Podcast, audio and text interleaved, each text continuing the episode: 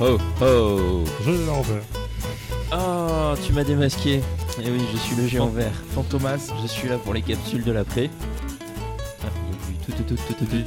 On se croirait dans les Ouais, années c'est 90. Les années 90 Tu- qui sont là. Et non, nous sommes en 2021. Le C'est ça. 28 12 2021, très exactement. Voilà, Brice, referme ton moteur à la StarTac, s'il te plaît. Ils font, Euh, très bien le tunnel. ah, On est très très fort. Euh, donc, euh, nous voilà réunis pour euh, nos Ah, capsules de l'après. Le corps de la bière. Ah merde Euh, donc aujourd'hui, on va vous parler de nos top lectures. Alors, euh, pour moi, ça a été très facile étant donné que je ne lis jamais. Je vais donc vous parler Je de. ne sais pas lire. Je ne sais pas lire. C'est compliqué. Moi, j'aime bien quand il y a des images, quand ça bouge, et où il n'y a pas besoin de se fatiguer les yeux à lire des trucs écrits. Bref, euh, du coup, je vous en avais déjà parlé dans un de mes, d'une de mes recos de je ne sais plus quel épisode. Je suis très mauvais là-dessus. Euh, donc c'est The Witcher, le sorceleur, en version illustrée. Donc c'est l'histoire du sorceleur tel que l'a écrit euh, Andrzej Zapowski. Désolé pour la prononciation. Et mise en image par euh, Timothée Montaigne. Donc c'est euh, un bel ouvrage avec de très belles illustrations et le texte qui, qui s'écrit autour, de ces illustrations. Donc bon, l'histoire euh, du sorceleur, euh, telle que vous l'avez certainement connue, soit dans le jeu vidéo, soit dans la série Netflix, soit dans les bouquins. Et voilà.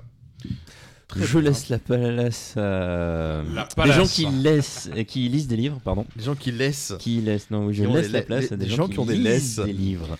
Alors, bah écoute, euh, moi, euh, mon coup de cœur euh, littérature, alors c'est pas vraiment de la littérature, parce que je suis pas quelqu'un qui lit des romans, j'aime bien lire des, des- des bouquins sur des sujets un peu d'actualité, ou pas liés à la bière exactement. Mais euh, mon coup de cœur du jour ne sera pas euh, un livre sur la bière, parce que ça je le réserve pour d'autres recommandations. Euh, Tan, Ta, ta. Non, mon coup de cœur, c'est un livre qui s'appelle Ils se croyaient les meilleurs de Christine. euh, excusez-moi, je relis le, nom de l'auteur. De Christine Kerdelant, voilà, excusez-moi.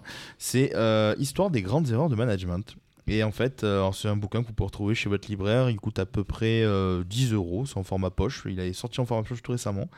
En gros, c'est un bouquin qui est très bien structuré et qui vous raconte chapitre par chapitre en fait les plus grandes erreurs faites par les plus grosses entreprises qu'on connaît ou qu'on a connues. Euh, pour vous donner quelques exemples, on a par exemple euh, les Kodak qui a pas cru au format numérique. Et donc qui a loupé le coche et qui est bien mal en point depuis. Euh, Maminova qui se moquait des grands-mères et qui du coup au début bah, a eu beaucoup de peine à retrouver euh, son marché. Euh, Danone qui a lancé des yaourts au Japon en oubliant d'inclure une cuillère parce que là-bas ils n'utilisent que des baguettes, donc les yaourts ne se vendaient pas. On a La aussi, euh. Mhm. On a aussi euh, bah, des, des- des échecs euh, comme, euh, comme les, les industries dans l'industrie automobile avec la Renault Coleos qui veut littéralement dire testicule en grec et qui du coup n'a pas marché de suite là-bas. Euh, voilà, c'est le, livre est, est, savamment- est sacrément bien fourni en exemples.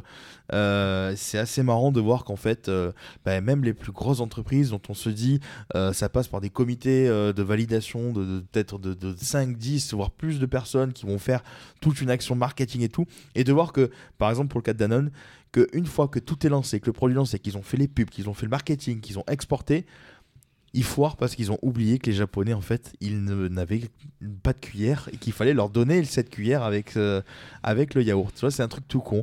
Et le livre est, euh, est vraiment cool à, lire. Tu apprends des tas de choses. Il n'y a pas que, a pas que ces exemples-là. Il y a Bill Gates qui apparaît dedans. On parle d'Elon Musk, euh, toutes leurs erreurs à eux aussi. Ça permet aussi de, remettre un petit peu en contexte, comme quoi bah, certains milliardaires des plus connus aujourd'hui ont connu également des échecs assez cuisants et des fois très très cons. Alors certains s'en sont relevés, d'autres pas. Des, des- des entreprises ont, ont coulé et d'autres ont survécu. Mais voilà, c'est un, un livre que j'ai beaucoup aimé, qui est et qui même, c'est en gros, tu lis ce livre et à chaque fin de chapitre, tu te fais un facepalm parce que tu fais putain, mais quel con. Voilà.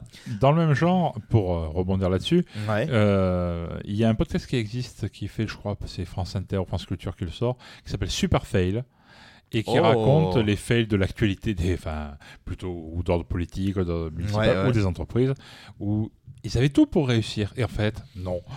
Ah, tu vois que je teste. Voilà. Super donne- fail euh, sur euh, France Inter. Je, sais, je, je, je te dirais. ça, Voilà, cherchez sup- super fail en podcast, vous trouverez Ouais, sur, voilà. euh, sur les réseaux. Et toi, Eric, alors? Alors moi, euh, mon coup de cœur, ça a été, alors je vais tricher un poil, hein, Mhm. c'est- c'est un peu mon genre, je vais parler de Beta Rebill. Euh, Beta Rebill, alors je, je triche euh, capillotracté. Beta Rebill, c'est un personnage qui a été créé en 1983 dans Thor, dans le Ouais. comic store, euh, par Walter Simonson, et euh, qui a eu droit cette année, en tout cas en VF, à une mini-série euh, écrite par euh, Darren Warren, da- Daniel Warren Johnson, euh, à, à mon tour de me manquer sur les noms, et qui prend sa, son origine, genre comme un, un spin-off d'un event Marvel qui s'est passé cette année. Autour de Thor, évidemment. Et le, hum, grosso modo, Beta Ray Bill, c'est un extraterrestre, un corbunite, un nom comme ça, enfin un nom un peu. euh, un corbunite. un, un nom un peu comme ça. C'est un lapin qui vaut corbusier. Un corbunite. et euh, ou un corbinite, enfin je, je ne sais plus, un, un nom un peu chelou comme ça. C'est un extraterrestre donc qui a une gueule de cheval en fait. Enfin c'est. Sauf qu'il est tellement valeureux qu'il a eu euh, à l'époque dans les années 80 l'honneur d'avoir un- un- les pouvoirs de Thor parce qu'il s'est euh, montré ah, digne j'ai de Mjolnir. vu euh, sa tête, Oh. ouais, effectivement.